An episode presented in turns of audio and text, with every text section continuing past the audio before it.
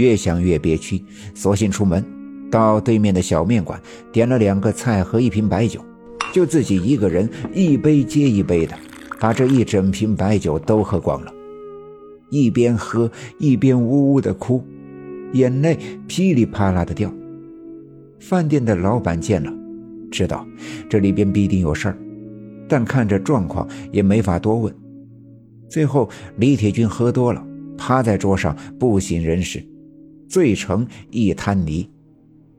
李铁军在这儿吃了两三顿了，面馆的老板也知道他是对面旅客的住店，便把他架起来，连背带扶的把他搀回了旅店。问了老板娘，知道了他的房间，便把他搀扶了进去。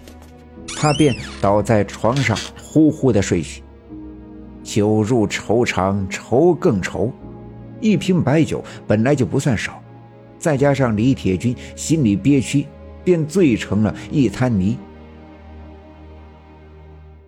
也不知道睡了多久，觉得口干舌燥，又憋了一泡尿，便迷迷糊糊的起身，扶着墙壁去了走廊尽头的厕所。到了厕所，便觉得一阵阵的恶心，稀里哗啦的吐了一阵子，又解开裤带尿了一泡尿后。裤带都还没来得及系，就又扶着墙晃晃悠悠的回到了房间。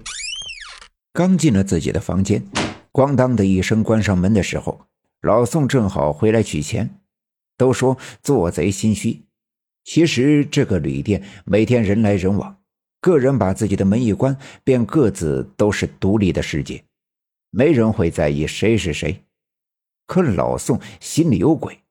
刚才的恐惧和紧张还没过劲儿，所以一直贼眉鼠眼的东张西望。李铁军咣当的关门声把他吓了一跳，他看四下没人，便把耳朵贴近李铁军的房门听了听，屋子里没什么动静，他这才伸手去推自己的房门。房门开了，老宋心里一惊，刚才发生的事儿太多了。一时间记不清自己在跟老马他们离开的时候有没有锁门。不过这都不重要，老宋赶紧进了屋子，关好门，趴在地板上，伸手在床底下摸。给老马和小梁子分了钱之后，老宋的确是拿了大头。刚才说有神仙指点的，那些都是骗老马和小梁子的鬼话。他把钱放在了一个布包里。担心旅店的人多手杂，便塞进了床底下。可现在伸手在里边摸了好半天，除了摸了一手灰尘外，却什么都没摸到。老宋这下子慌了神，赶紧从口袋里掏出打火机，趴下身子，脸贴着地板，点着打火机往床底下照。打火机的火光微弱，只能照亮床底下一半的地方。但也足够看得清。老宋借着打火机跳动的火光往床底下看，却发现床下空空如也，什么都没有。老宋不相信自己的眼睛，用力地探着身子，把手伸进床下，哗啦了一阵子，仍旧什么都没摸到。老宋关了打火机，站起身，又掀起床上的被子，来回的翻了个底朝天。还是没能找到。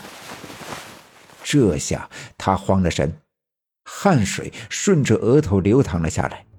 自己辛辛苦苦弄点钱来，还为了这个摊上了人命，可最后钱却不见了，这岂不是竹篮打水一场空？老宋一屁股坐在床上，哆了哆嗦的从裤兜里摸出一根烟，叼在嘴上。用刚才的打火机点燃，努力的使自己冷静下来。这便是老宋最大的优点，不管遇上什么事情，总能很快的冷静下来，思考解决的办法。老马和小梁子来旅馆跟自己吵架，三个人最后去了八大荒吃饭，剩下的时候大家伙都在一起，这钱肯定不是他们拿了。旅店的老板娘她熟悉。懒得像一头猪，房客走了，他都懒得收拾房间，何况自己还没退房。所以他几乎不可能进屋。那么剩下的就是其他的房客。如果是某个房客拿了这钱，那最有可能是谁呢？老宋的大脑里像过电影一般，努力的回忆他在旅店所接触的所有人。最终，他想到了住在自己正对门的那个，也就是李铁军。因为老宋恍惚记得，老马他们来旅馆跟自己吵闹的时候，走廊的好几个房间的住户都开门出来看热闹。只有自己正对门的这个家伙没出来过。当时他们吵闹的声音很大，他不可能听不见，但他却不出来看热闹，难道是在隐藏什么？他突然想起来了，刚才自己慌慌张张地跑回旅馆的时候，对面的门砰的一声关上了，难道他刚才就在我的屋子里？老宋越想越觉得不对劲儿。看来这钱多半是他拿去了。本集已经播讲完毕，感谢您的收听。欲知后事如何，且听下回分解。